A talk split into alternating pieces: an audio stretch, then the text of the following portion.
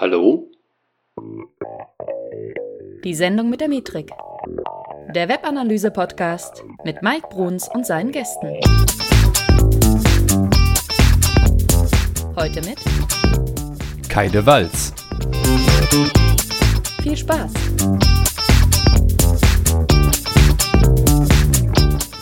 Hey Analyseheld, hier ist der Mike. Herzlich willkommen zu einer neuen Folge, die Sendung mit der Metrik. AdWords und Analytics, Best Friends Forever. Und ich habe mir heute einen Gast geholt, der, ähm, ich glaube, sehr viel dazu beitragen kann, zu erklären, warum das eine gute Kombination ist. Es ist so, die Kombination von AdWords und Analytics wird immer noch viel zu selten genutzt und ähm, wie gerade schon erwähnt, es gibt eine Menge Vorteile. Ja? Und ich habe mir heute mit Kai de Walz eines dieser Urgesteine aus der AdWords-Szene rausgeholt. Ähm, der tummelt sich seit Mitte der 90er etwa im Internet, kennt sich auch mit SEO ganz gut aus, äh, ist aber heute nicht das Thema und äh, ist seit 2013 selbstständig mit äh, Sumafa, was äh, kurz geschrieben ist für Suchmaschinenfachmann. Und äh, Fokus von Sumafa ist ganz klar AdWords. Er ist ähm, in der Szene und Branche wohl bekannt, denn er ist, äh, ich sag mal, eines dieser omnipräsenten Talente, die in Foren überall äh, ihren Senf dazugeben und äh, das auch noch konstruktiv. Und das ist halt wirklich super, weil es trägt zu einer Aufklärung bei. Er ist außerdem Speaker, Talkgast sehr häufig, ist aber insgesamt viel präsent, diskutiert eben gern zu diesen Themen und bringt damit die Branche eben weiter voran. Äh, und heute mal schauen, was er mit Analytics so anstellt und was vielleicht auch noch nicht. Und deswegen erstmal herzlich willkommen, Kai. Ja, hallo Mike. Erstmal vielen Dank, äh, dass wir diesen äh, Podcast zusammen machen und ich bin schon äh, gespannt auf deine Fragen. Ja, ich auch. Oder und, eher ähm, auf unseren ja. ähm, Wissensaustausch, sag ich mal. also äh, ich, weißt du, ich, ich bin ja immer begierig nach Wissen und ich, ich sauge immer Wissen auch von Leuten, die vielleicht jetzt nicht so direkt in der Webanalyse verhaftet sind, sondern die diese Tools aus der Webanalyse eben, sag mal, vielleicht manchmal auch nebenbei nutzen, die aber auf anderen Gebieten einfach ihren Schwerpunkt haben und äh, die dann aber auch die Vorteile in der Webanalyse irgendwo sehen. Und deswegen, also ich freue mich total, dass du dabei bist. Ähm, aber sag mal direkt vielleicht zu Anfang, ähm, Kai, wie bist du denn mit Webanalyse überhaupt in Kontakt gekommen? Oh, das ist eine lange Geschichte. Haben wir Zeit? Nein. Ja, wie, ja. Du, wie du schon äh, in deinem Intro gesagt hast, äh, bin ich halt äh, schon sehr lange dabei und äh, viele nennen es dann schon äh, mittlerweile Urgestein. Ähm, okay, lass ich einfach mal so da stehen. Ähm, wie gesagt, ich bin so äh, Anfang der oder Mitte der 90er so im Internet in Berührung bekommen und äh, habe so ein paar Internetseiten dann äh, händisch wirklich noch mit HTML programmiert und so ging das immer weiter seinen Weg und hat mich äh, immer mehr interessiert. Und dann war es halt letztendlich so, um jetzt den Bogen äh, zu AdWords zu spannen, dass dann 2002 ja AdWords in Deutschland gelauncht wurde und das hat sich dann äh, zu einer meiner Lieblingswerbeform oder der Lieblingswerbeform entwickelt. Und da bin ich dann beigeblieben. Und im Laufe der Zeit äh, kam natürlich dann die Analyse damit zu, die äh, früher halt noch, äh, oder damals früher, wie man auch immer sagen möchte, sehr rudimentär war.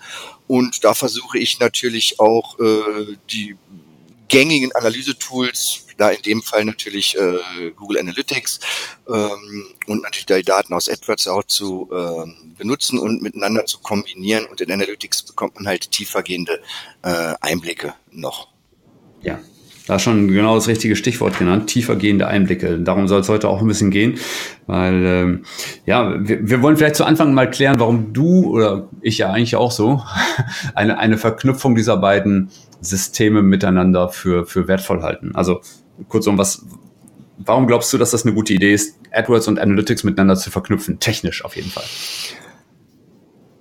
Ja, und zwar in AdWords, erstmal, ich bekomme ja AdWords äh, spezifisch, äh, in AdWords bekomme ich ja nur die AdWords spezifischen äh, Daten.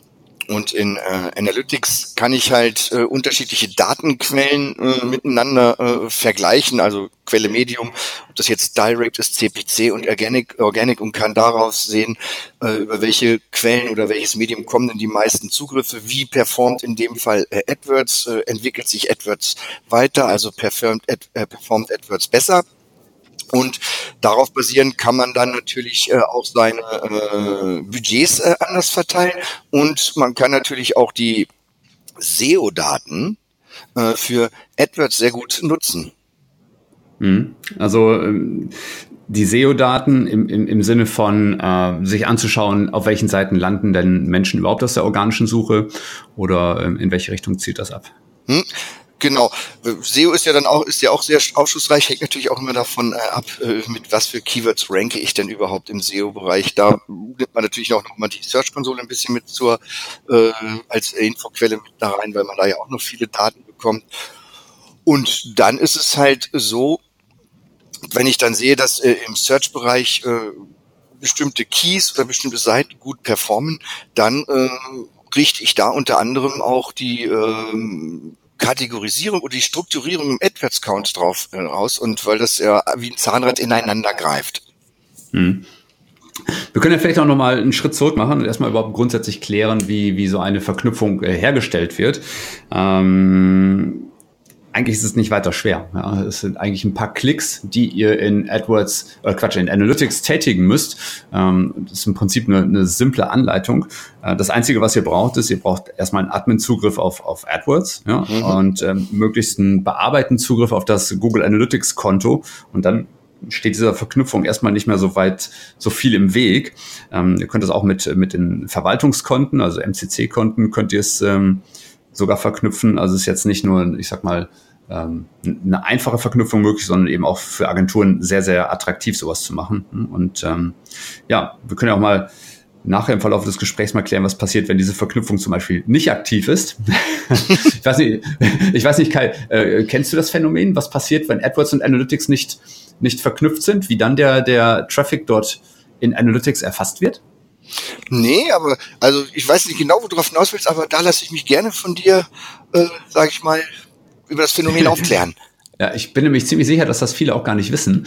Denn ähm, wenn ihr AdWords und Analytics nicht miteinander verknüpft habt und euch dann die Quellen der Besuche anschaut äh, in Analytics, dann werdet ihr dort keinen CPC-Traffic haben, wenn Traffic über AdWords kam, sondern dann wird das entweder organischer Traffic sein, weil es ja eben über die Google-Suche zum Beispiel auch generiert wurde, oder als Referral-Traffic wird das bei euch aufschlagen. So, und das ist natürlich irgendwie etwas, was wir mal aus Marketing-Sicht nicht wirklich gutheißen können.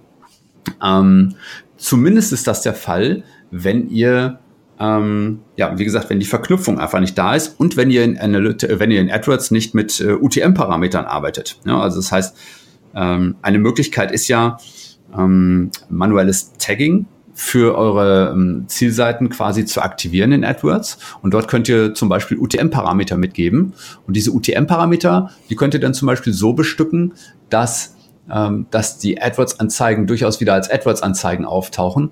Aber es fehlen eben viele Dinge. Mhm. Also auf der einen Seite äh, eben, ich sag mal, die ganzen, ja, diese, diese ganzen schönen Werte, die wir ähm, sonst haben durch die Verknüpfung in Analytics, äh, zum Beispiel Kampagnennamen oder ähm, Impressionszahlen oder Klickzahlen und so weiter, weil das alles fehlt dann. Ne? Das macht ja dieser äh, diese Gclit ähm, macht das ja dann für uns, ne, die sonst an den ähm, an den Zielseiten mitgegeben wird quasi. Ne?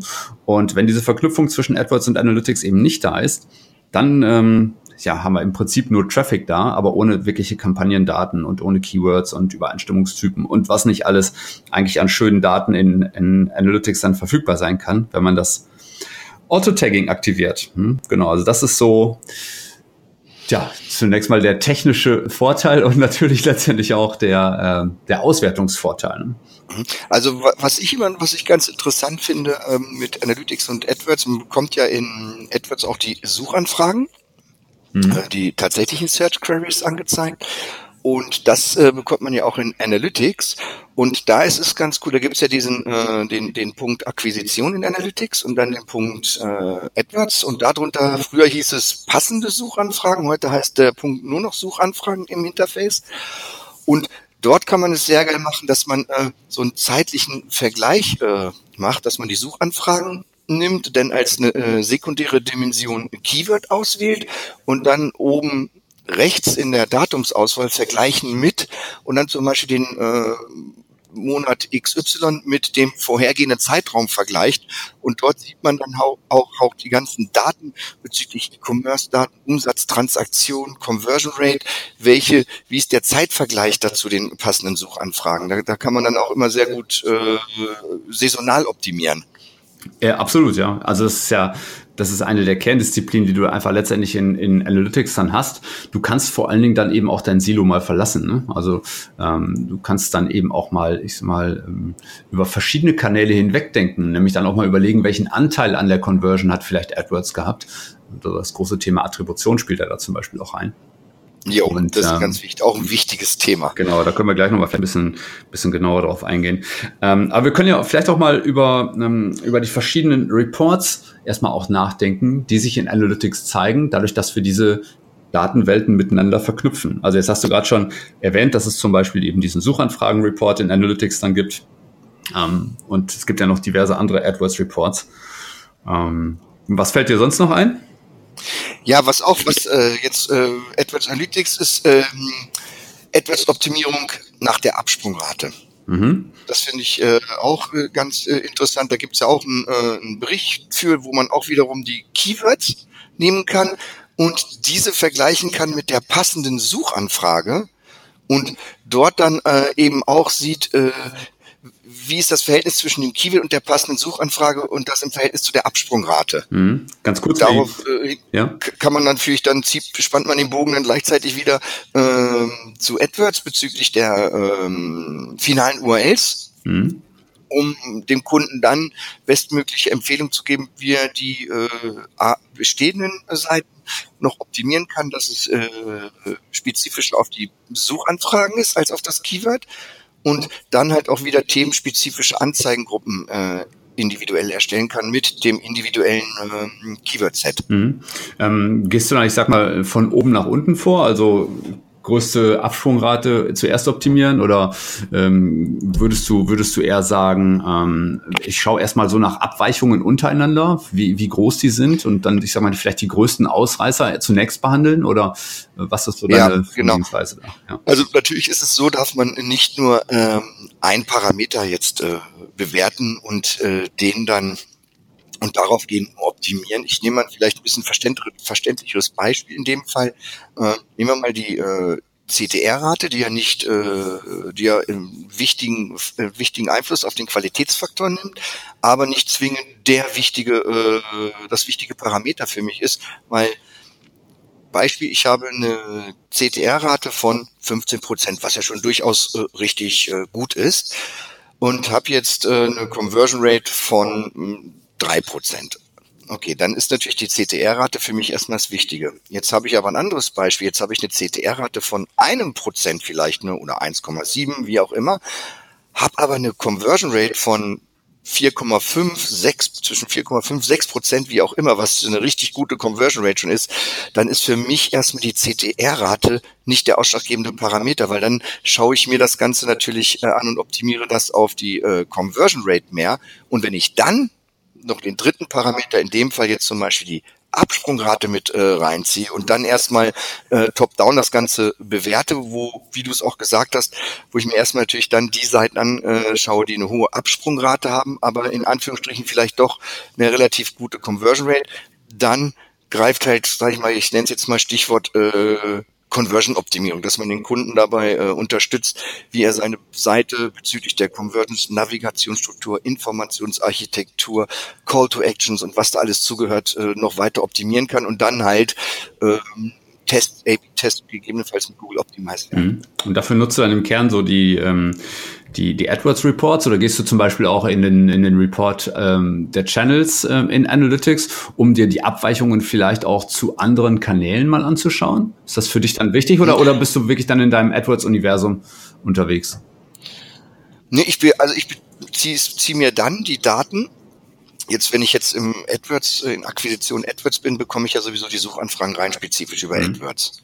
Mit den Channels äh, äh arbeite ich gar nicht äh, ganz so viel, dass ich spezifisch das in Analytics aufrufe, aber äh, in AdWords bekommt man selber ja auch schon sehr viele Daten, aber da muss man halt sich auch immer, äh, sage ich mal, auch immer mit der Zeit weiter mitgehen und auch die Berichte aus Analytics äh, noch mehr nutzen, muss ich mir e-, ehrlich auch mhm. eingestehen.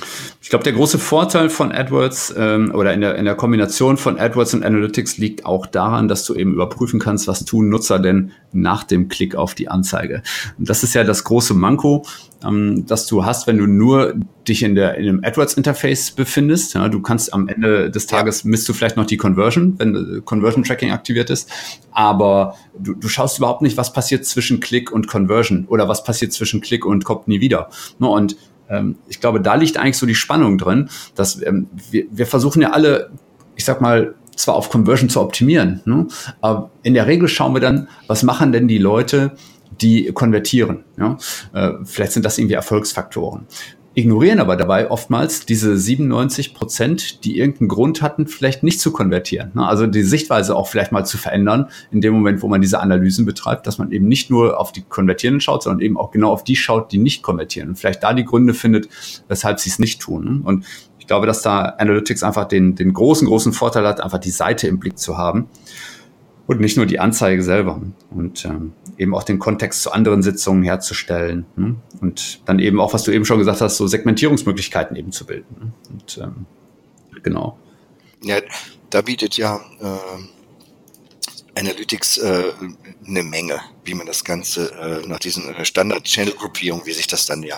Genau, also da auf der einen Seite, und dann gibt es natürlich auch noch, ähm, noch, noch Möglichkeiten, äh, benutzerdefinierte Segmente zu nutzen oder überhaupt Segmente zu nutzen, sekundäre Dimensionen zu nutzen, das hast du eben auch schon angesprochen. Ne? Dann eben, also ich glaube mal, neben der eigentlichen ersten Spalte, wo ja die Primärdimension zu finden ist in den Berichten, daneben noch eine, eine weitere Aufschlüsselung zu machen ähm, und vielleicht den, den Match-Type da reinzubringen oder äh, das, äh, das Keyword, das gesucht wurde, neben die Suchanfrage und so weiter und so fort. Ähm, also da bringst du dann wirklich natürlich auch eine ganze Menge mehr Daten ähm, in Kombination und kannst dann eben die Verhaltensdaten dagegen halten, wie sich ein Nutzer dann auf der Seite verhält. Genau, was, was, was ich äh, auch sehr gerne mache, auch schon äh, eine ganze Zeit eigentlich mit arbeite, ist, äh, was mir sehr gut gefällt, ist das äh, Google Data Studio. Mhm. Da habe ich halt, das ist halt das Geile, da kann ich halt mir die Daten aus AdWords und Analytics auch miteinander äh, kombinieren und mir das Ganze, sage ich mal, äh, noch visueller besser darstellen. Mhm. Weil es gibt ja verdammt viele Daten in Google Analytics, wo die Darstellung, sage ich mal, als mhm. Tabelle nicht so übersichtlich ist. Und da nutze ich dann halt gerne Data Studio, wo es halt wirklich äh, mir im Graphen, in, also in den spezifischen Graphen darstelle und dann hat man halt äh, auf einen Blick, dieses Visuelle ist dann wichtig, sieht man äh, sofort, was performt, äh, performt wo am besten. Mhm. Also ich, äh, ich mag Data Studio extrem gerne. Ich meine, es gibt einen Grund, warum ich ein Seminar dazu mache. Weil das ist aber, das ist auch so geil. Es ist ein cooles Pony, ehrlich. Weil das ist, äh, das macht total Spaß. Es ist, äh, auf der einen Seite ist es Kiki Bunti, also es ist sehr, sehr gut anpassbar. und das ist, ähm, es ist schnell. Ja, also auch beim Abruf ja. von Analytics-Daten ist es ziemlich flott dabei. Und man kann eben, ähm, ich sag mal, das so gestalten, wie man es gerne möchte und ist eben nicht auf diese, naja, sehr rudimentären Darstellungsmöglichkeiten in der Webanalyse eben angewiesen. Und da du schon recht, ne? Also ähm, Google Analytics genau, da hast du auch gerne Tabellen. Punkt gesagt. Das, das so darstellen, wie ich es möchte, also A, wie ich es möchte, in Anführungsstrichen, B, so wie der, so wie es für den Kunden letztendlich am besten ist, weil jeder Kunde hat andere KPIs äh, oder auch gleich, aber mit anderen Werten, die wichtig sind. Und das kann man natürlich äh, sehr genial im Data Studio darstellen und dann natürlich immer ganz individuell für den Kunden. Und das ist das Schöne. Und das Beste, finde ich halt wirklich, ist dieses äh, Interaktive. Mhm. Man erstellt das einmal, schickt dem Kunden den Link zu und dann hat er jederzeit die Möglichkeit, sich ein x-beliebiges Datum äh, halt auszuwählen. Ne? Ja. Man muss nicht ständig wieder äh, einen Report äh, schicken, äh, verschicken. Ich meine, ich habe es auch schon von vielen Kollegen gehört, dass halt viele Kunden wirklich noch am Monatsanfang für den Vormonat oder für welchen Zeitraum auch immer das gerne immer noch als PDF hätten. Aber da ist es halt so, ähm, dass ich für mich halt auch so ein bisschen wie so ein kleiner Autodidakt auch äh, immer versuche, mich mit den neuen Tools oder mit den Möglichkeiten der Tools immer weiterzubilden und dass ich halt immer äh, in Anführungsstrichen up to date bleibe. Äh, aber in unserer Branche ist es ja so, dass mittlerweile das äh, Pferd schneller reitet als der äh, das Pferd schneller ist als der Reiter, also die Technik immer schneller voranschreitet. Ja, Man ich glaube, du musst kaum noch gar nicht mehr hinterher mit einem. Ja, du musst einfach auf das richtige Pferd setzen, ne? Weil ja, äh, okay. Natürlich kannst du mal ein neues Pferd ausprobieren. Ne? Also, natürlich musst du mal ein neues Tool ausprobieren. Ich bin zum Beispiel auch, ich bin ja auch einer dieser dieser Early Adapters. Ne? Also ich, wenn ich ein neues Tool sehe oder, oder es vielleicht auch irgendwo kostenlos gerade mal zur Verfügung steht, um sich das mal anzuschauen, dann bin ich immer schnell dabei, ähm, zumindest mir eine Meinung zu machen, ob ich das irgendwie sinnvoll gebrauchen kann. Und so war es mit Data Studio auch. Äh, und dann gibt es eben viele Tools, die dann einfach hinten überfallen bei solchen Tests oder wo ich auch gar nicht groß investiere, weil ich vielleicht schon 20 Meinungen dazu gehört habe. Aber bei Data Studio mhm. muss ich ehrlich sagen, die Verknüpfung war super und vor allen Dingen, das wissen viele jetzt vielleicht gar nicht, ähm, Data Studio bildet eben nicht nur Analytics-Daten ab, sondern ihr könnt auch AdWords-Daten damit direkt nativ quasi ziehen. Äh, und das ist halt wirklich sehr, sehr schön. Du kannst verschiedene Datenquellen dort in einem Dashboard vereinen. Also aufgepasst, jetzt in einem Dashboard geht das, aber nicht innerhalb eines einzelnen Widgets in Data Studio. Das darf man noch nicht vergessen und muss ich auch erwähnen. Genau, ja, ganz wichtig. Geht leider noch nicht. Ne? Also ich glaube, dass Google da schwer daran arbeitet, da was zu machen, weil das unglaublich oft gefordert wird. Aber äh, im Moment ist es noch nicht so, dass ihr innerhalb eines Widgets verschiedene Datenquellen nutzen könnt, sondern ihr könnt dann müssen halt zwei Widgets machen, eins für Analytics, eins für AdWords in Data Studio. Aber trotzdem visuell viel, viel anspruchsvoller. Ich will nicht sagen, das ist schon Tableau, das weißt du auch, das ist nicht so. Äh, Tableau ist sicherlich nochmal eine, eine Spur anders, aber Data Studio ist kostenlos, darf man auch nicht vergessen. Und dafür echt schon ja. gut. Also ja, einfach dafür, also ich sag mal, wenn man die, wenn man die Möglichkeiten vom Data Studio äh, ausschöpft. Ja. Da, da kommt man schon richtig weit ja. mit. Und ich, Stichwort Tableau, ich habe es äh, dadurch, dass ich ja ähm, Dozent an zwei Hochschulen bin, habe ich auch Tableau und äh, ich habe mich damit auch mal auseinandersetzt. Also das ist schon echt krass, was du da noch alles machen kannst. Also das ist wirklich ähm, heftig, aber das äh, bedarf auch, sage ich mal, eine, gewissen, eine gewisse Zeit an Einarbeitung, äh, dass, dass man da überhaupt erstmal grundsätzlich durchsteigt. Aber wenn man das dann geschafft hat, kann man mit Tableau ja, kann man mit Tableau richtig geniale Sachen machen und hat halt einfach noch viel mehr Möglichkeiten auf externe Quellen zuzugreifen als wie beim äh, Data Studio. Da ist man ja, kann man ja größtenteils jetzt nur auf, sag ich mal, Google-Quellen, also die dem Google-Universum angehören, zugreifen. Und in Tableau hat man halt wirklich mit unterschiedlichsten Webkonnektoren noch zahlreiche andere Möglichkeiten, äh, auf äh, externe Daten zuzugreifen und allein auch die Darstellung der Graphen. Ich habe da in Tableau Graphen gesehen, die habe ich so noch gar nicht mhm. gekannt das ist schon äh, hm. das ist schon weit krass, vorne, ja genau. Aber bevor wir jetzt hier in eine ja. in eine Visualisierungssoftware Folge abdriften, wollen wir nochmal wieder zurück zu AdWords. Genau, hast du vollkommen recht. ähm, was, was viele auch gar nicht wissen, also wir, wir haben ja jetzt ähm, erstmal adressiert, was in der Verbindung äh, in Analytics daraus folgt. Aber es gibt ja auch Dinge, die äh, aus der Verbindung von Analytics und AdWords in AdWords daraus folgen. Ne? Und äh, was fällt dir da spontan ein, Kai? Die ja, Frage also was, was hat AdWords davon, dass die Verbindung äh, hergestellt wird? Also wir haben ja eben die ganze Zeit von Analytics gesprochen und jetzt eben die Frage, was passiert oder was haben wir an zusätzlichen Möglichkeiten in AdWords, dadurch, dass wir die Verbindung herstellen? Ja, ich kann mir in AdWords natürlich auch äh, die Daten mit äh, rausziehen von äh, die ich in Analytics bekomme. Also ich kann, ich, ich kann diese, ich kann das einmal das die Analytics-Daten sehen und die AdWords-Daten und kann die miteinander äh, mhm. vergleichen. Das ist die eine Möglichkeit, ne? Und dann äh, ich dachte so an das Thema Ziele, ne? Ähm, Ah, okay. Boah, der, der genau, das jetzt, äh, genau das will ich genau das jetzt gesagt hätte, das wäre natürlich super perfekt gewesen. Nee, gut, natürlich mit Analytics äh, Zielvorhaben anlegen, ganz wichtig da natürlich äh, dass die Zielvorhaben äh, im Vorfeld natürlich mit dem Kunden äh, zusammen gemeinsam definiert werden. Und da ganz wichtig in Bezug auf AdWords natürlich, dass halt auch Zielvorhaben Werte mit übergeben werden und dass man dann gleichzeitig auch noch unterscheidet zwischen äh, äh, Makro- und Mikrozielen. Das ist auch äh, ganz wichtig. Und da habe ich natürlich dann noch eine viel, viel bessere Datenbasis in, in AdWords, wenn ich die Daten äh, importiere aus Analytics, also die, ergo in dem Fall jetzt sagen wir mal die Zielvorhaben und kann dann halt auch noch auf ganz andere Parameter optimieren, was ich ohne das Einspielen von Zielvorhaben so nicht mhm. machen könnte. Mhm. Du hast jetzt eben das Thema Makro- und Mikroziele angesprochen. Uh, erklär mal vielleicht ganz mhm. kurz den Unterschied für die, die da jetzt noch nicht so firm sind. Also Makroziele wären jetzt äh, in dem Fall, ich nehme mal jetzt eine Reiseseite zum Beispiel da wäre natürlich jetzt gleich das Buchen einer Reise wäre jetzt das äh, Makroziel, dass das getrackt wird und dieser, äh, dieser Wert dieser Reise, sagen wir mal zweieinhalbtausend Euro kostet jetzt eine Reise, in ähm, AdWords als Conversion-Wert mit eingespielt werden, wäre ein Makroziel. Ein Mikroziel wäre zum Beispiel, äh, ich gehe wieder auf, komme wieder auf die Reiseseite und die hat jetzt eine bestimmte äh, Unterseite über, sagen wir mal, Afrika-Urlaub in Kenia, Malindi jetzt nur mal als Beispiel. Und dass ich da, dass da ein Bericht zugeschrieben ist, dass ich mir diesen Bericht jetzt vielleicht durchlese und jetzt habe ich die Möglichkeit, mir bestimmte Zielvorhaben anzulegen äh, und jetzt nicht die Verweildauer, was viele falsch machen, weil die Verweildauer Grund als einzelner Parameter hat, äh, geht die Aussagekraft gen Null, sondern dass man sagt, interaktive Verweildauer, dass man sagt, wenn jemand äh, die Scrolltiefe zum Beispiel 25, 50, 75 bis 100 Prozent runtergescrollt hat und gegebenenfalls noch ein Bild aufgerufen hat, das dann als Event hinterlegt wird zum Beispiel und als Ziel übergeben wird, dann ist das zum Beispiel ein Micro-Seal, was jetzt nicht äh, zwingend die Buchung ist, aber was äh, natürlich, dass man weiß, ah, der hat sich das für Kenia durchgelesen alles und könnte den dann auch wieder gezielter mit Remarketing ansprechen. Hm. Und das ist, äh, finde ich, äh, so mit die wertvollste Analyse, weil viele schauen ja einfach nur, wie viele Besucher kommen, wie viele konvertieren davon.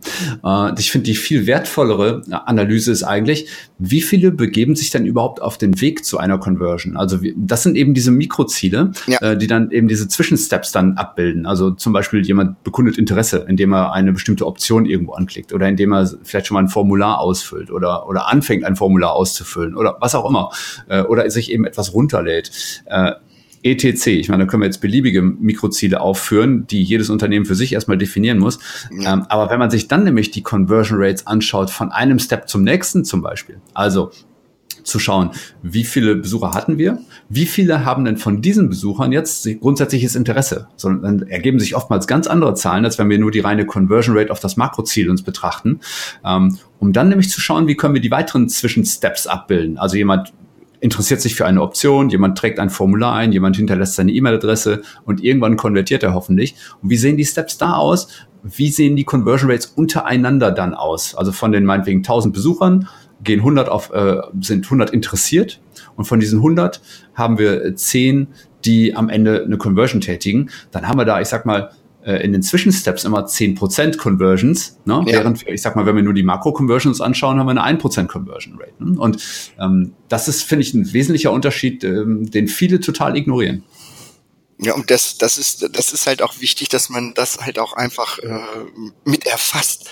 Was aber leider äh, viele nicht machen oder nicht machen wollen, weil es natürlich auch, und da sag ich mal, bist du dann ja auch mehr der Profi als ich, äh, das Ganze muss natürlich auch erstmal äh, konfiguriert und korrekt äh, angelegt werden alles. Und das sage ich mal ist natürlich äh, teilweise nicht mal ebenso einfach zusammengestellt gerade wenn man es äh, über einen Tech Manager macht mit den Variablen und den ganzen Triggern und wo man drauf achten muss, ähm, da sind dann solche Profis wie du in dem Bereich natürlich dann äh, gefragt.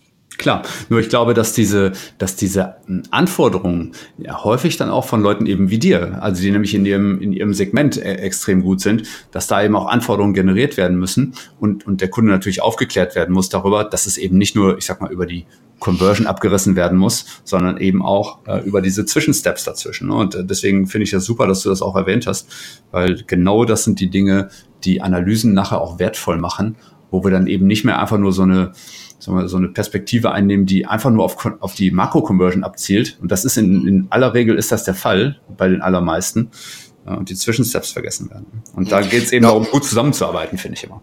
Ja, was das ist, das äh, stelle ich halt auch ganz oft fest. Also ich äh, habe ja, äh, sag ich mal, an den äh, Hochschulen, wo ich Dozent bin, äh, im Bereich SEA, dann gehe ich mit den Studenten natürlich auch äh, durch oder auch in Workshops, die ich auch in AdWords-Agenturen gebe oder in, sag ich mal, Unternehmen, die Inhouse äh, SEA haben, wenn ich dann einfach mal die Frage stelle, ja, was ist denn das Ziel Ihrer Webseite? Und da gibt es ja nicht nur ein Ziel. Dann kommt natürlich beim Shop, ja, der Kauf. Klar. Oder bei einer Buchungsseite im Reisebereich, ja, der Abschluss einer Buchung, also eine Reise buchen. So, aber es gibt ja viele, welche Aufgabe erfüllt denn meine Seite? Es kann ja einmal äh, die Buchung sein. Ich biete aber gleichzeitig auch Infos. Ich biete Kontaktmöglichkeiten. Ich biete Downloadmöglichkeiten an. Und diese Ziele müssen natürlich auch mit getrackt werden. Natürlich erhalten die nicht so einen hohen Zielvorhabenwert, wie jetzt diese Reisebuchung, aber das muss alles mit übergeben werden und da muss man gegebenenfalls eine Mischkalkulation machen und wo ich darauf hinaus will, letztendlich ist, viele Kunden oder viele Leute wissen das gar nicht, welche Aufgabe erfüllt denn überhaupt meine Webseite. Die ist, ist erstmal eine Webseite erstellt worden mein Ziel ist der Verkauf beim Shop und das war's. Mhm. Aber das war's halt nicht. Das ist halt wirklich dann nur sehr oberflächlich gesehen. Mhm. Und das ist vollkommen richtig. Ja. Also deswegen auch nochmal auf das Thema Mikroziele zu sprechen. Du hast vollkommen recht. Ne? Also das ist eine dieser tollen Möglichkeiten aus der Verbindung beider Welten, dass du nämlich sehen kannst, was wird auch an Mikrozielen erreicht. Und du kannst ja zum Beispiel auch AdWords-Kampagnen für diese Mikroziele generieren, ja, und daraufhin optimieren, dass das funktioniert. Also wenn du zum Beispiel, ich sag mal, ähm, so, so ein Funnel-Typ bist, ne? also wenn du jemand bist, der so ein E-Mail-Funnel aufbaut und so weiter und so fort, äh, um die Leute erstmal überhaupt in diesen Funnel reinzubekommen, äh, machst ja vielleicht keine, keine Performance-Kampagne auf den Abschluss, sondern einfach nur darin, die Leute in diesen Funnel erstmal reinzuziehen, vielleicht ein Lied zu hinterlassen, ne? so als Zwischenstep. Und äh, ja, genau, das, dann, das ist nur ein Beispiel jetzt von vielen, ne? aber ähm, das so weit denken viele nicht. Nee, und hier ist es dann, da ist es dann halt auch äh, wichtig, also das muss man äh, dem Kunden grundsätzlich erstmal natürlich ähm, veranschaulich äh, mhm. erklären, weil es ist halt auch so, der Kunde hat ganz andere Sachen zu tun, der kennt sich in seinem Bereich aus, da ist er Profi. Die bedenken das alles gar nicht äh, und äh, wissen oder können das auch gar nicht wissen, was für Möglichkeiten das Tracking alles bietet. Und dann, wenn man es ihnen dann bestmöglich oder verständlich erklärt, dann äh, sehen sie es auch ein. Das andere ist dann halt äh, oft natürlich für die äh, Problematik, was ich in der Praxis oft feststelle, natürlich dieses ähm, Einbinden, Implementieren von Zielen oder Anlegen im, im Tech Manager und bestimmte Skripte müssen ja dann äh, nochmal auf der Seite gegebenenfalls eingebunden werden. Äh, ist natürlich auch wieder ein Kostenaufwand und sage ich mal, äh, natürlich haben wir, äh, auch ich nicht, jeder einen riesen Kunden oder so, die, wo das Geld egal ist. Viele, die achten da, da sind, sage ich mal, dann, was weiß ich, fünf, sechs, sieben Stunden für, sage ich mal, bestimmte Ziele anlegen, von einem Profi wie dir zum Beispiel. Ähm, das, äh, das Geld haben die hm. dann nicht. Ne? Und das ist dann das Traurige. Ja, schade, weil die Möglichkeiten sind sehr, sehr groß damit. Ne? Äh, viele denken dann in dem Moment tatsächlich nur an das Geld, das in dem Moment rausgeht und nicht an das, was hinten raus damit passieren mhm. kann. Ne? Und ähm, ja, das äh, ist natürlich aber auch eine wirtschaftliche Frage, klar. Nicht jeder hat mal eben 1000 Euro über. Ähm, und das muss man natürlich auch immer ein bisschen im, im Blick behalten. Nur deswegen sind wir ja auch da, damit sich die Leute im Zweifel schon mal getriggert fühlen und sagen, okay, um das Thema kümmere ich mich jetzt auch mal selber und muss dafür jetzt keinen Experten buchen. Einfach nur um zu wissen, ähm, ja, das gibt es und ja, ich kann mich auch darum kümmern oder im Zweifel hole ich mir einen Experten von irgendwo mit dazu. Und, ja, genau. Genau. Eine, eine tolle Möglichkeit äh, aus der Verbindung, ähm, finde ich, müssen wir auch noch besprechen und das ist das Thema Remarketing. Remarketing findest du auch cool, oder? Ja, äh, aber da, da ist es halt. Ähm, Bin ich zu pauschal gewesen? Ja. nee, also Remarketing ist auf jeden Fall ein probates Mittel, äh, um Besuchende, Besucher äh, der Seite nochmal wieder zurückzuholen. Und da sind, jetzt schlicht sich wieder die Brücke, was das alles ineinander greift. Das sind gerade, wenn man bestimmte äh, Mikroziele anlegt, dass man dann sieht, wo waren die und dass man sie dann, äh, und jetzt ganz wichtig, gezielt anspricht. Mhm. Es gibt ja diese, diese Standard-Remarketing-Sachen, äh, gerade im E-Commerce-Bereich, wie ähm, Warenkorb, äh, also die, die äh, Besucher des Warenkorbs äh, und die einzelnen Schritte, die man sich ja anlegen kann im Funnel, die man dann wieder nochmal ansprechen kann, Warenkorbabbrecher, wie auch immer. Und die Problematik beim Remarketing, ich fange mal anders an. Grundsätzlich ist es ja einfach, Remarketing-Listen anzulegen, aber die die richtigen Remarketing-Listen in, in, Kombination anzulegen, aber dann im gleichen äh, Fall darauf zu achten, dass durch diese Kombination, also durch diese immer weitere Filterung, auch die, die Listenanzahl nicht zu gering wird. Weil dann dauert es nämlich ewig, bis ich diese User zusammen habe, bis das Remarketing greift. Das ist ein schwieriger Pfad, das genau hinzubekommen. Mhm. Und es gibt ja diverse Möglichkeiten, äh, Remarketing-Listen anzulegen. Mhm. Vor allen Dingen eben, wenn ihr AdWords und Analytics verknüpft habt, habt ihr sehr breite Möglichkeiten. Also ihr könnt tatsächlich Remarketing-Listen einfach, ich sag mal, anlegen und ihr könnt auch sogar Zielgruppen anlegen, die für Remarketing äh, direkt wieder genutzt werden können. Und diese Zielgruppen könnt ihr auf Analytics-Daten basieren lassen. Also zum Beispiel, ihr sagt, alle Menschen, die auf einer bestimmten Blogseite angekommen sind, gehören jetzt zu einer Remarketing-Gruppe oder zu einer Zielgruppe. Oder ihr sagt, ähm, mhm, Menschen, genau. die ähm, ein bestimmtes Verhaltensmuster an den Tag gelegt haben, vielleicht zuerst das gemacht haben, danach das gemacht haben. Auch daraus könnt ihr Remarketing-Gruppen machen. Das können jetzt verschiedene Seiten sein oder verschiedene Steps in eurem Warenkorb äh, oder Leute, die was in den Warenkorb gelegt haben, aber nicht abgeschlossen haben und so weiter und so fort. Also ihr habt natürlich sehr, sehr große Möglichkeiten, wenn ihr ähm, das in, in Analytics macht und nicht in AdWords. Ähm, das ist, ich sag mal, finde ich eine der, eine der wichtigsten Anwendungen überhaupt äh, in der Kombination. Ne, die, und die, gutes Wort Kombination, das wollte ich gerade sagen. Die Kombinationsmöglichkeiten der Zielgruppenlisten, die man sich dort anlegen äh, kann, sind natürlich fast schier unendlich. Ähm, was das Wichtige ist, also wenn man diese Listen, da brauchen wir jetzt, sage ich mal, wir könnten jetzt zig Beispiele nennen, aber es ist ja immer auch alles äh, individuell, welche Listen man, es gibt Standardlisten, aber es gibt halt diese individuellen, die man nicht eins zu eins auf die Unternehmen äh, umlegen kann. Aber was ich wichtig äh, finde beim Remarketing, was man auf jeden Fall noch äh, im Hinterkopf haben sollte, was man für Vorteile auch noch davon hat, ist einmal, dass A, das Markenbewusstsein wird gestärkt. B, ich habe geringere Kosten, in der Regel geringere Kosten pro Conversion. Ich habe die Möglichkeit, äh, in AdWords gibt es ja äh, sehr reiche, hilfreiche Tools, äh, diese Banner ganz einfach zu erstellen. Ich kann individualisierte Kaufanreize noch stellen und ich habe auch noch die Möglichkeit, wenn ich für all meine Seiten, sag ich mal, äh, entsprechende Listen erstellt habe, dass ich dann sogenanntes negatives Remarketing machen, dass ich quasi auch alle User ansprechen kann, die meine Seite noch nicht mhm. besucht haben. Was ja eigentlich erstmal äh, wieder dem mhm. Remarketing Aber die Idee ist ja. durchaus äh, legitim. Ne? Und ähm, viele wissen das nicht. Ne? Das, also, dass das unglaubliche Möglichkeiten gerade in, in Remarketing-Sicht bietet. Deswegen, also wenn ihr das noch nicht macht, mhm. Analytics äh, mit AdWords verknüpfen, macht das einfach schon, weil eure AdWords-Kampagnen schon davon profitieren können. Oder ihr einfach viel mehr Möglichkeiten habt, Kampagnen überhaupt aufzusetzen. Und, ähm, ja, und eine andere Möglichkeit ist noch, wenn man, gerade wenn man in so einem Nischenbereich ist, äh, aber das ist jetzt mal so unter der Hand ist so ein bisschen Blackhead, äh, dass man, äh, sag ich mal, ein äh, Remarketing-Pixel von anderen großen Unternehmen mal äh, in die Seite kurz mit einbindet. Huch. Da, kriegt man die Listen schnell voll.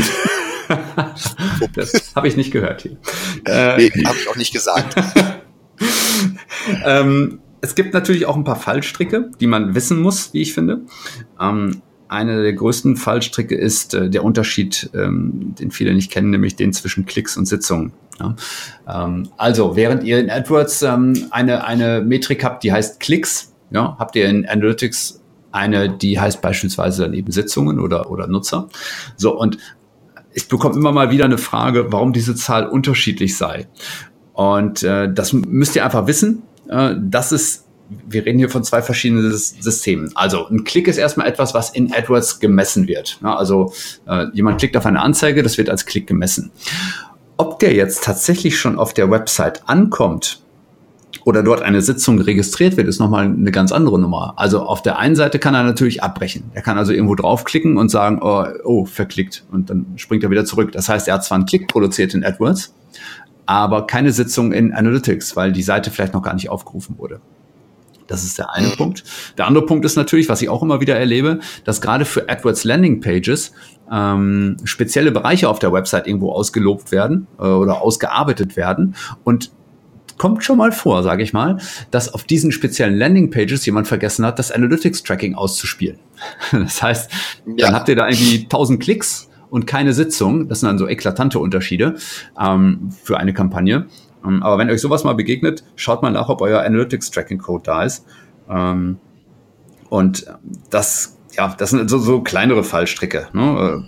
Ja, diese, dieses mehrere Seitenaufrufe pro Sitzung gibt's ja auch noch. Ne? Hast du jetzt eine Sitzung, ein Nutzer, einen Seitenaufruf und ähm, dann äh, kommt der nochmal später wieder, dann hast du halt äh, der gleiche Nutzer kommt nochmal wieder, dann hast du eine Sitzung, einen Nutzer und zwei Seitenaufrufe. Das kommt dann auch wieder dazu. Genau, genau. Also es gibt da verschiedene Sachen, die dann oftmals technisch basiert sind. Ja.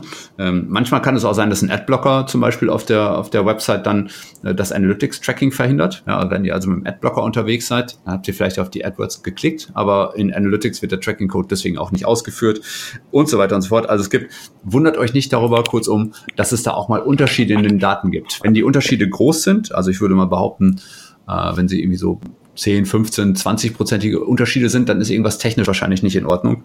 Ansonsten ähm, muss man sich das halt mal genauer angucken. Ne? Ja, das ist, das ist halt der Unterschied. In AdWords werden halt Klicks gemessen, in Analytics werden Sitzungen gemessen. Ne? Genau, das sind halt also zwei verschiedene Welten. Die, die Klickzählung ist halt hitbasiert äh, und äh, wird halt bei jedem Klick auf eine Werbeanzeige gezählt und das andere ist halt ein, eine Sitzung ist halt ein, startet mit dem ersten Seitenaufruf. Genau. Dann eben auch diesen Fallstrick, den wir zu Beginn schon mal erwähnt hatten, dass eben äh, der Unterschied zwischen dem Auto-Tagging und den, ähm, dem manuellen Tagging. Also mit dem Tagging ist gemeint, ähm, wenn ihr Auto-Tagging aktiviert habt in AdWords, dann werden die Kampagnendaten inklusive Klicks und Kosten und so weiter und so fort an Analytics übergeben. Wenn ihr das nicht getan habt, dann wird das erstmal nicht getan.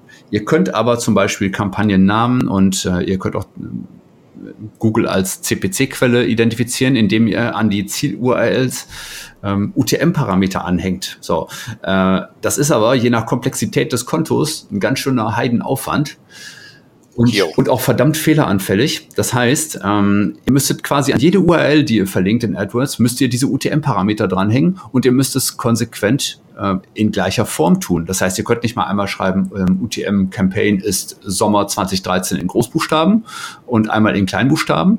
Dann kommen nämlich unterschiedliche Kampagnen in Analytics an. Und äh, genauso ist es mit, mit den weiteren UTM-Parametern. Das sind dann Quelle und, äh, und Medium zum Beispiel, die ihr unbedingt auch äh, mit reinbringen müsst. Wenn ihr da Unterschiede macht, also wenn ihr einmal schreibt, Quelle ist gleich Google und einmal Quelle gleich google.com, dann ist das eben auch wieder ein Unterschied. Ähm, und also insgesamt merkt ihr schon, dieses manuelle Tagging ist, ähm, je komplexer das Konto wird, extrem fehleranfällig. Und ich kann euch nur dazu abraten, das zu tun. Ähm, es gibt immer wieder mal Fälle, äh, ich weiß nicht, ob du den, den ähm, Parameter da kennst, aber es gibt immer mal wieder Fälle, ähm, wo ich angesprochen werde, ja, wir müssen UTM-Parameter aber machen, weil wir bestimmte Dinge mit übergeben wollen an, ähm, an Analytics oder an einen Drittdienstleister. Und dann kommen nämlich zum Beispiel auch so benutzerdefinierte Parameter ins Spiel. Kennst du die, Kai? Genau. Ja, ja, die kenne ich. Ja, kannst du kurz erklären, oder? Nee, mach du mal als, als Profi das eher. weil du, ich glaube, du kannst es, nee, ich, nee, äh, ich kenne die, äh, aber ich glaube, du kannst es, äh, weil du, du mehr aus der Schiene kommst, ich glaube, du kannst es besser in Worte fassen als ich. Ich hoffe, ich finde die richtigen Worte.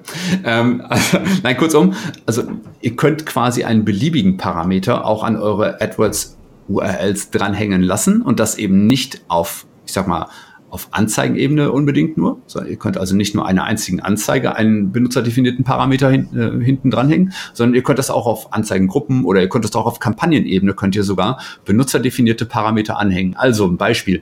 Ihr habt äh, noch einen Drittdienstleister und der greift auf Analytics-Daten bei euch zu.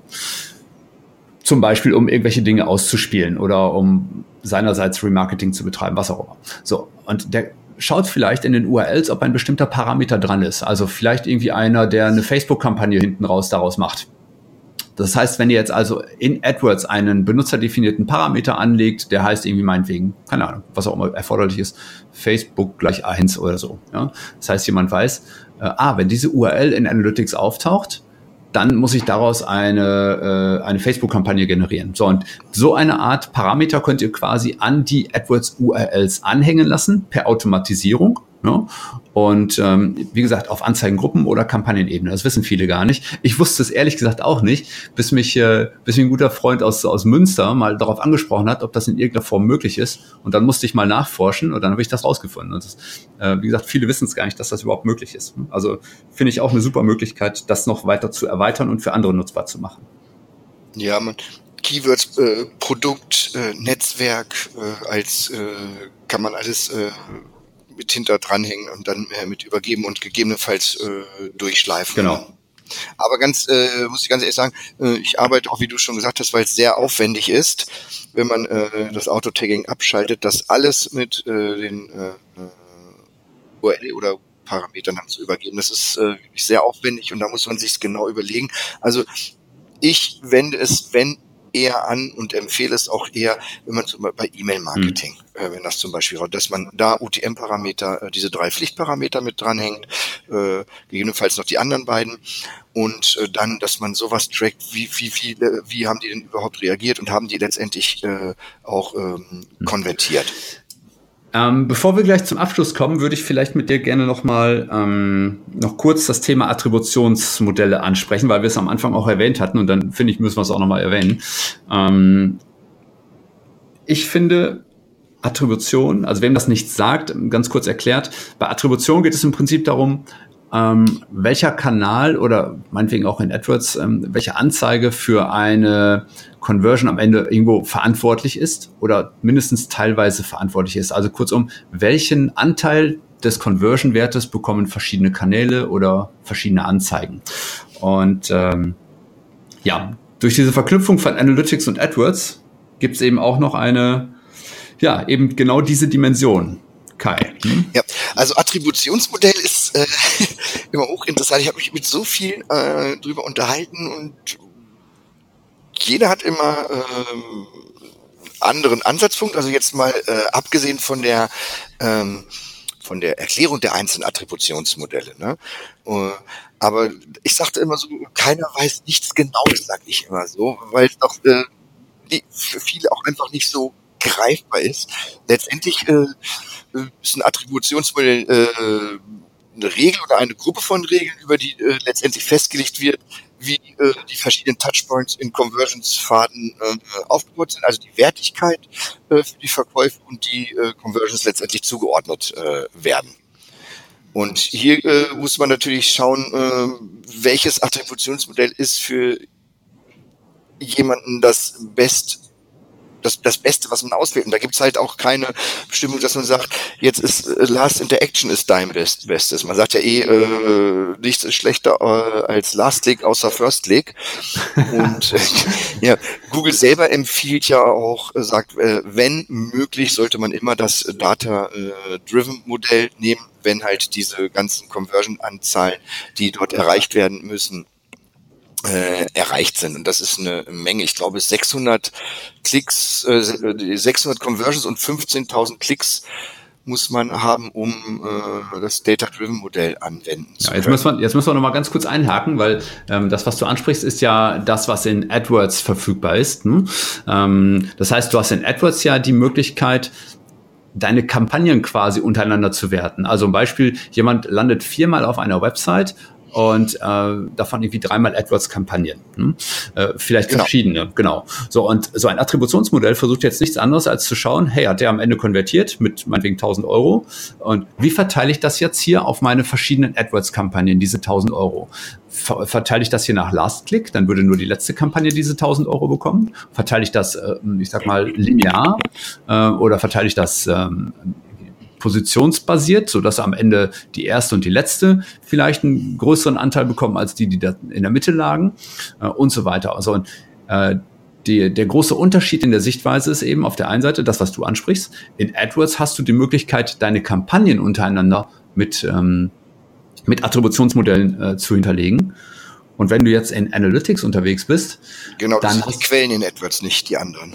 Genau, dann siehst du nämlich unter anderem die Quellen, kannst natürlich auch auf Kampagnenbasis äh, auswerten, aber ähm, der, der wesentliche Unterschied ist einfach, du schaust eben nicht nur auf das AdWords-Universum. Ne? Und ähm, da kommen viele auch schon so nicht mit klar, weil eben oftmals noch dieses Silo-Denken da ist. Ne? Nämlich, dass, ähm, keine Ahnung, die Social Media Guys, die sagen alle, hey, mein Kanal, meine Conversion. Die AdWords-Leute sagen, mein Kanal, meine Conversion. Äh, und sag mal, wenn so ein Webanalyst draufschaut, der sagt halt, naja gut, ihr habt so einen Anteil an der Conversion, ihr so viel Anteil. Das ist eben eine etwas ausgewogenere Sichtweise äh, auf, auf die Conversions. Bei, bei Analytics ist aber halt auch wichtig zu wissen, dass das Last Non-Direct-Click-Modell ist, ne? Also, Absolut, ja. Das äh, darf man nicht, weil das halt der äh, letzte nicht direkte Klick dort gemessen wird, ne? Absolut, ja. Also wer, wer sich dem Thema Attribution noch mal ein bisschen widmen möchte, der kann sich auch gerne noch mal die Folge mit Matthias Kader anhören, die immer noch unglaublich durchschlägt in den, in den Hörerzahlen. Ähm, also schaut, hört euch das mal an, schaut euch das an. Ihr könnt auch bei YouTube das Video dazu sehen, aber da ist ein Standbild. Ähm, aber, nein, aber, aber die Folge ist wirklich, wirklich wertvoll, wenn ihr euch mal mit Attribution ein bisschen näher auseinandersetzen wollt. Also mit Matthias Kader, schaut's euch an, genau. Okay. Ja, möchtest du noch was zu Attributionsmodellen ergänzen?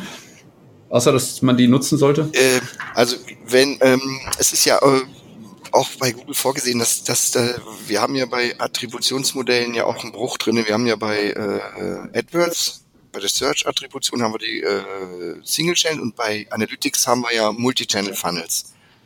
Mhm. Das ist auch wichtig, dass da auch ein, ein Bruch drin ist, dass wenn bestimmte, äh, sag ich mal, bei, äh, bei AdWords, das meine ich, Cross-Device, kann nicht mitgetrackt werden, da ist ein Bruch drinne in, mhm. in der äh, Attribution. Und da kommt ja dieses äh, Google, dieses äh, Attribution 360 oder das neue Modell, was da kommen soll.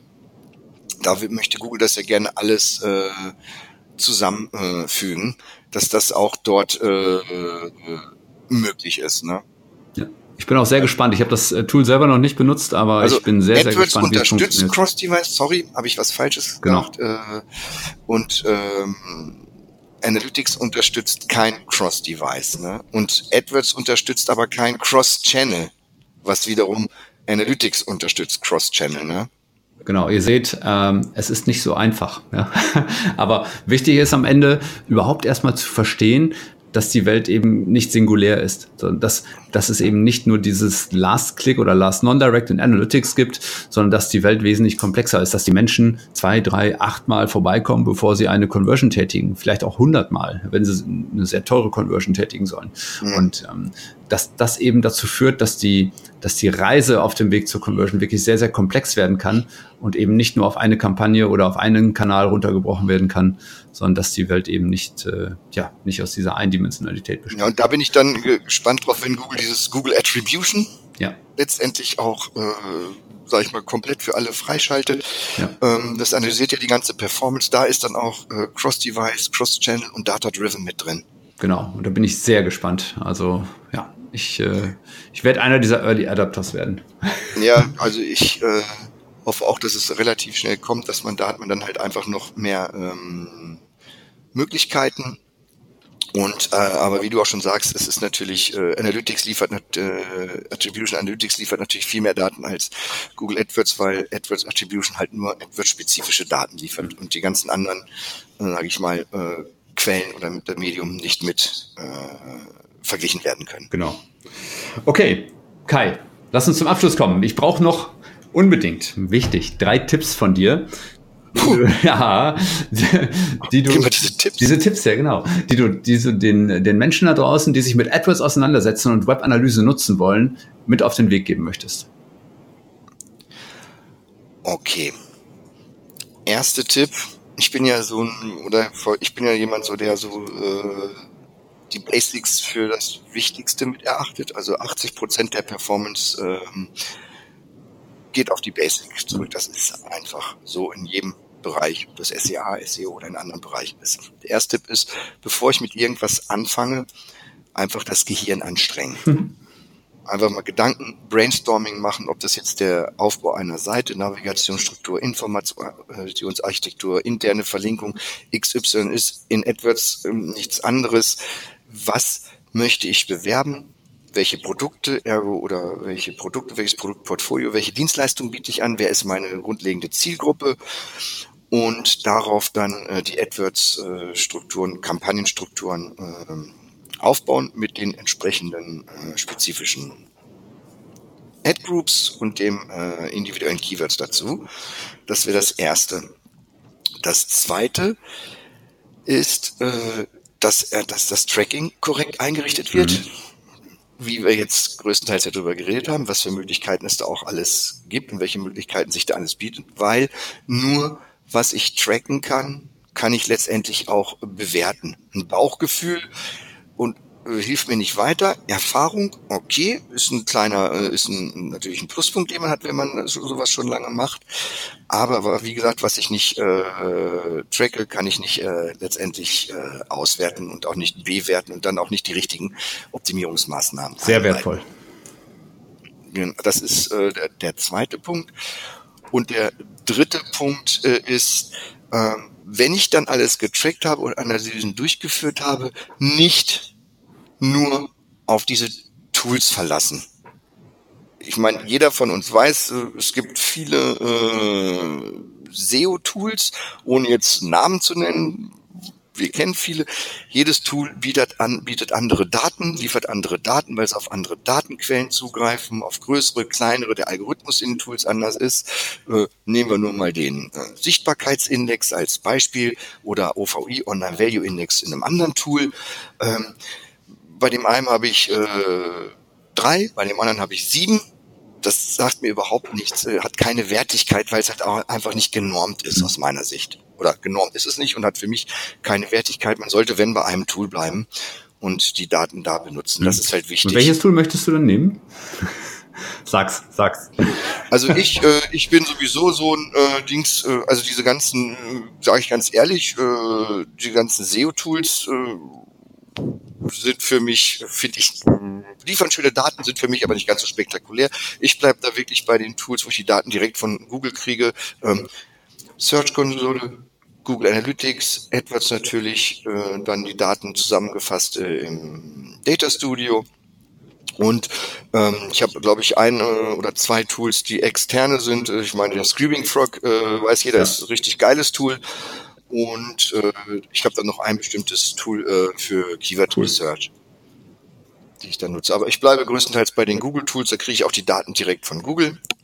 Und äh, zudem sie auch kostenlos sind und äh, andere Tools, die oftmals teuer sind im Monat, die müsste ich dann auch wieder auf die Kunden umlegen. Und da sind wir beim Stichwort, äh, nicht jeder Kunde ist natürlich bereit oder hat auch das Geld gegebenenfalls nicht, diese Kosten noch zusätzlich zu AdWords-Kosten, zu SEO-Maßnahmen, zu Content-Optimierung, äh, zu der Dienstleistung für AdWords oder wie auch immer noch zusätzlich auch noch aufzubringen. Ne? Ja. Weil da kommen dann schon hunderte von Euros teilweise zusammen. Ja. Sehr wertvolle Tipps, Kai. Vielen Dank dafür. Freut mich.